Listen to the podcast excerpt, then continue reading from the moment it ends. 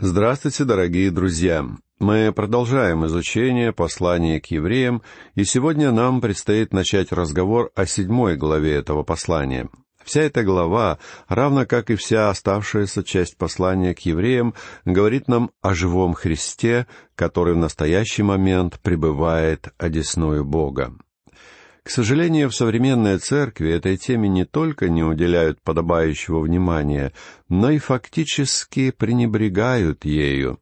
Мы много говорим о смерти и воскресении Христа, и это прекрасно, но, друзья мои, мы должны двигаться дальше, к живому Христу, который находится одесную Бога и несет там свое служение ради нас.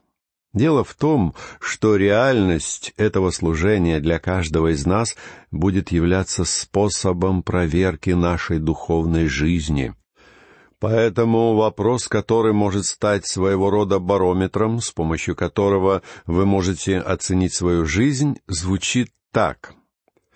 В какой степени на ваше духовное состояние будут воздействовать истины – изложенные в этой главе послания к евреям.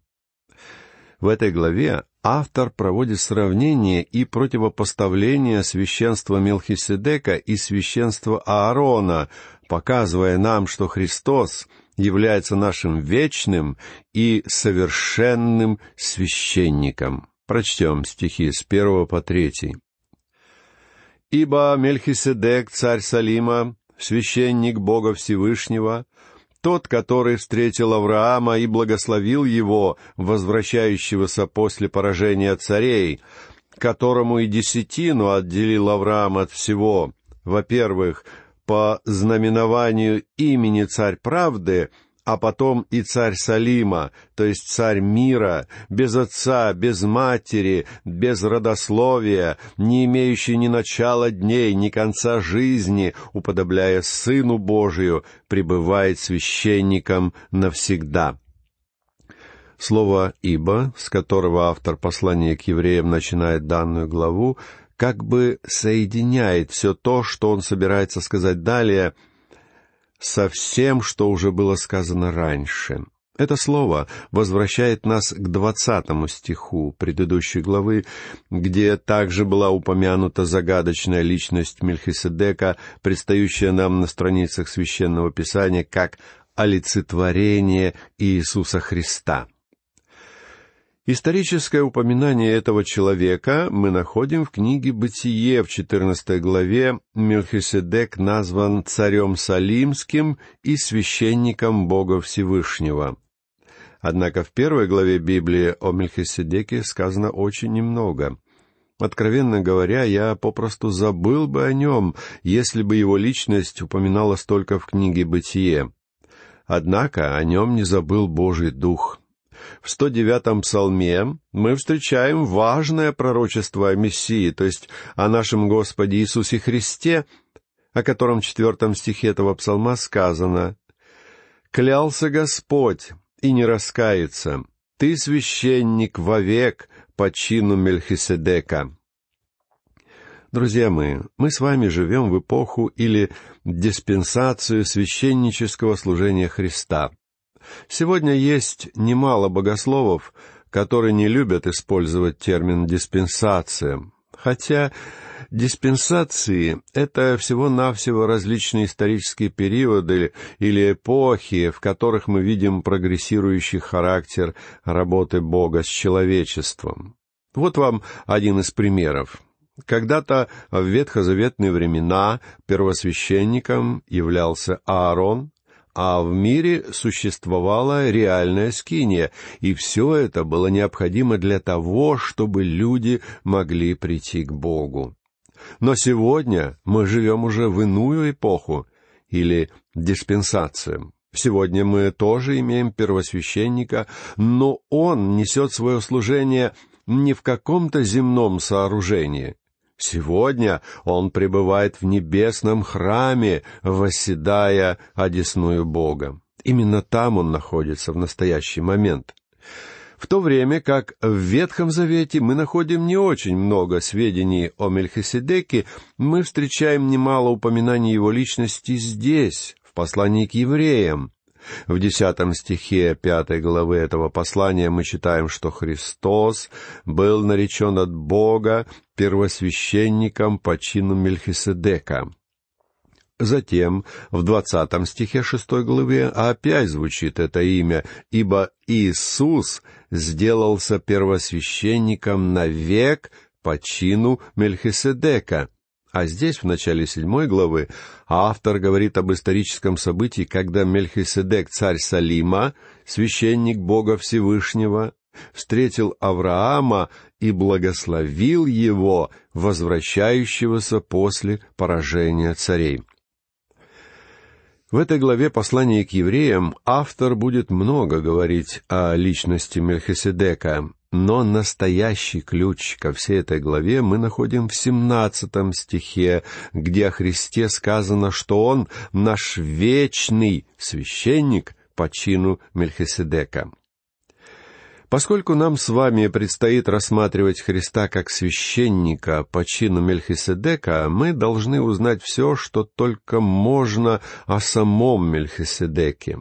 А для этого мы с вами должны возвратиться к тому первому историческому упоминанию этой загадочной личности, которое мы встречаем в четырнадцатой главе книги «Бытие». События 14 главы произошли после того, как племянник Авраама Лот решил избрать для себя местом постоянного проживания город Содом. В 14 главе первой книги Библии мы встречаем первое в Священном Писании упоминание военного конфликта несколько восточных царей объединились в союз и выступили против царей, которые проживали вокруг Мертвого моря. В результате восточным царям удалось одержать победу и поразить своих противников, захватив их жителей в качестве рабов, а все их богатство в виде трофеев. Но вскоре слух о том, что Лот был уведен в рабство, дошел до Авраама. Авраам незамедлительно собрал и вооружил триста восемнадцать человек из числа своих рабов, и это, кстати сказать, означало, что у него было весьма большое владение, поскольку у каждого из воинов была, по крайней мере, одна жена и один ребенок. Иными словами, в подчинении у Авраама должно было находиться не менее тысячи человек. И вот Авраам повел всех своих людей в догонку за неприятелем, и в результате неожиданного ночного нападения им удалось одержать победу над восточными царями. Причем единственной целью Авраама было спасение Лота. Однако, кроме этого, он сумел вернуть свободу Содомскому царю и всем остальным пленникам. И в 17 стихе 14 главы книги «Бытие» нам сообщается, что когда Авраам возвращался после поражения Кердалаомера и царей, бывших с ним, царь Содомский вышел ему навстречу в долину Шаве, что ныне долина царская. Далее мы читаем, что Содомский царь сделал Аврааму предложение, которое тот отверг после чего в восемнадцатом стихе совершенно неожиданно упоминается, что Мельхиседек, царь Салимский, вынес хлеб и вино. Он был священник Бога Всевышнего. И этому священнику Бога Всевышнего, как мы читаем во втором стихе седьмой главы послания к евреям, Авраам отделил десятину от всего. Во-первых, по знаименованию имени Царь Правды, а потом и Царь Салима, то есть Царь Мира. Некоторые исследователи выдвигают гипотезу, что Салим — это не что иное, как город Иерусалим. Однако я не считаю, что данная точка зрения является верной. Салим — это вовсе не географическое место, ибо слово «шолеим» означает «мир», Иными словами, здесь вовсе не утверждается, что Мельхиседек был царем Иерусалима. Он являлся царем мира, то есть миротворцем, который мог добиться мира. Я уверен, что Мельхиседек действительно являлся царем какого-то города. Но это вовсе не означает, что это обязательно был Иерусалим. Это мог быть какой угодно город. Поэтому самое главное, что Мельхиседек был царем мира, а также он являлся царем правды или царем праведности. Именно это означает имя Мельхиседек, потому что еврейское слово «мелек» переводится как «царь», а «цедек» переводится как «праведность». И во всем этом Мельхиседек являлся прообразом Иисуса Христа. Он олицетворял собой Христа в нескольких аспектах. Во-первых, Мельхиседек являлся царем мира, а также царем праведности. А мы знаем, что Господь Иисус Христос — это царь, который также является праведностью, ибо Он сделался праведностью для всех нас. А во-вторых, Мельхиседек являлся священником Бога Всевышнего. А наш Господь Иисус — это наш великий первосвященник. Я хочу обратить ваше внимание на один интересный аспект. Когда Мельхиседек вышел навстречу Аврааму, он вынес ему хлеб и вино. Я верю, что эти двое ветхозаветных патриархов совершили хлебопреломление, то есть вкусили причастие в привычном для нас сегодня понимании. То есть они ожидали пришествия Христа еще за две тысячи лет до того, как Он пришел. А сегодня мы с вами собираемся вместе, чтобы вкусить причастие и вспомнить пришествие Господа, состоявшееся две тысячи лет тому назад. Я верю, что эти двое совершили тогда причастие. Но не просите меня объяснить все это. Я не смогу дать вам удовлетворительного объяснения. Я лишь хотел привлечь ваше внимание к этому обстоятельству. Но если моя гипотеза верна, мы с вами имеем дело с чем-то настолько превосходящим наше понимание, что нам остается лишь смотреть на все это в глубоком благоговении и изумлении. Именно в такие моменты наша вера ведет нас к небесным высотам. В третьем стихе этой главы Мельхиседек предстает нам в качестве образа и символа Христа в несколько ином свете. Ибо он без отца, без матери, без родословия, не имеющий ни начала дней, ни конца жизни, уподобляя Сыну Божию, пребывает священником навсегда. Сказано в третьем стихе. Господь Иисус приходит из самой вечности и возвращается в вечность. У него нет ни начала, ни конца. Он сам является началом, а также он является концом. Бессмысленно задавать вопрос, что было до него, равно как и бессмысленно спрашивать, что будет после него, его существование охватывает все время и всю вечность. И как же можно найти земного человека, который бы смог стать символом всего этого? Так вот, в книге «Бытие», которая является книгой летописи и родословий, встречается фигура Мельхиседека. Книга «Бытие» рассказывает нам о том, кого родил Адам, и кого родили его сыновья, мы узнаем, что Авраам родил Исаака, Исаак родил Иакова и Исава и так далее, как сообщают нам многочисленные родословия. Это настоящая книга родословий. И тем не менее, в этой книге родословий встречается некто, кто появляется на страницах священного писания как бы ниоткуда, а затем он точно так же исчезает в никуда, и мы более ничего не слышим о нем. Спрашивается, почему Бог опустил сведения о происхождении и родословии Мельхиседека? Я могу ответить на это так. Потому что Мельхиседек являлся образом и символом Господа Иисуса и Его священства. Из пророчеств, записанных в 109-м псалме, мы узнаем, что Мельхиседек — это образ Христа.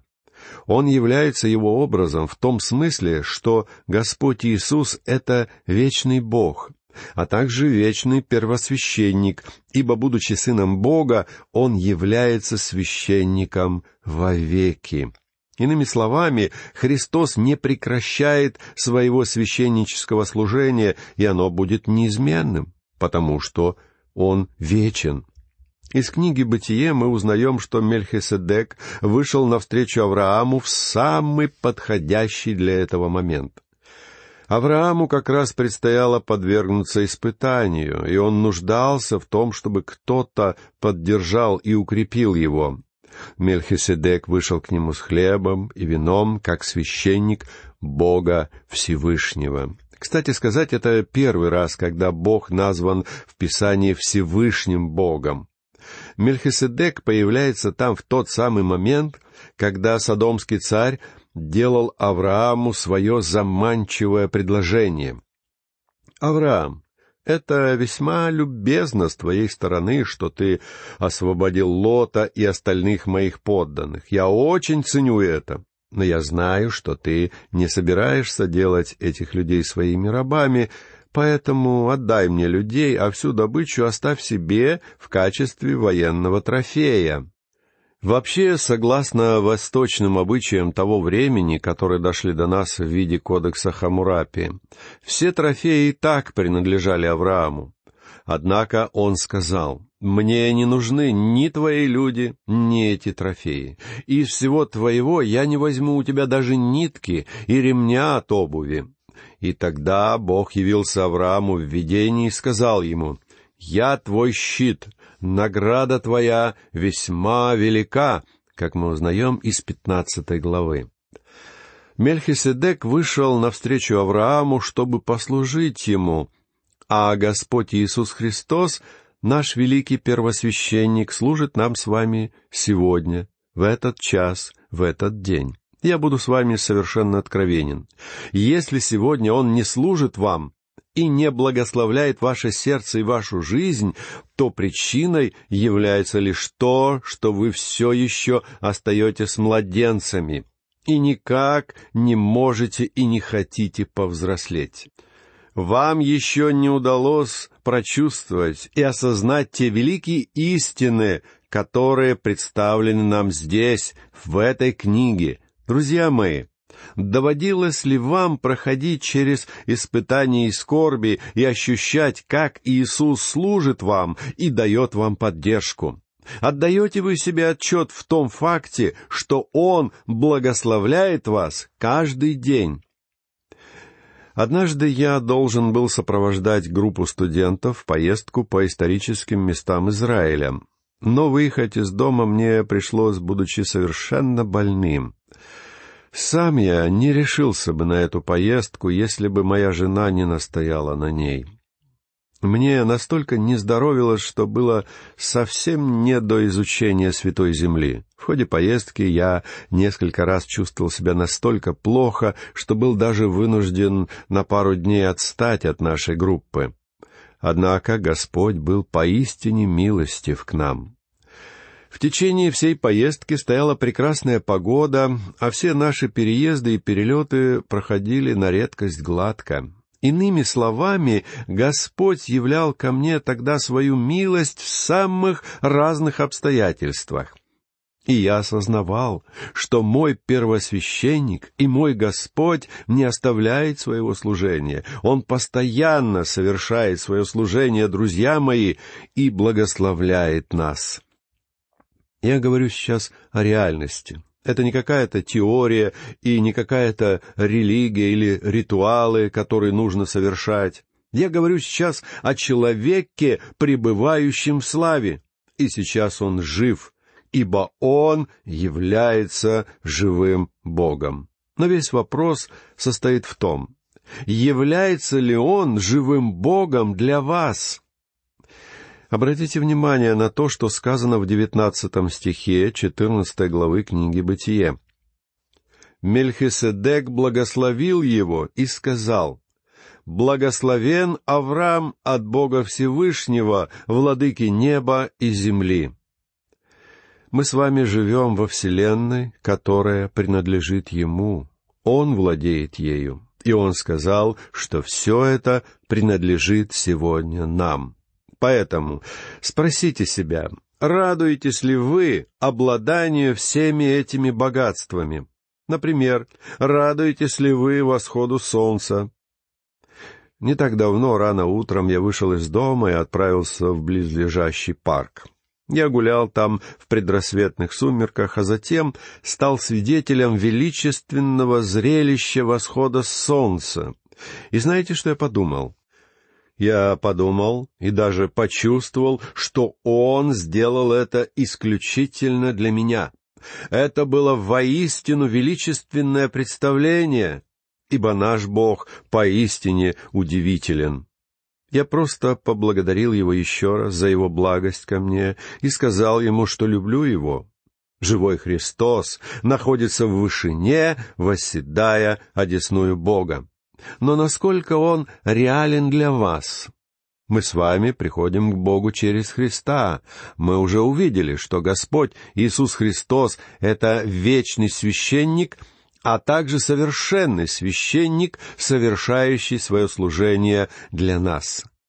Священство Аарона не могло исполнить своего главного предназначения, но теперь у нас есть совершенный первосвященник, которым является Господь Иисус Христос. Он дал нам спасение, Он вывел нас из семьи Адама и поместил нас в семью Христа.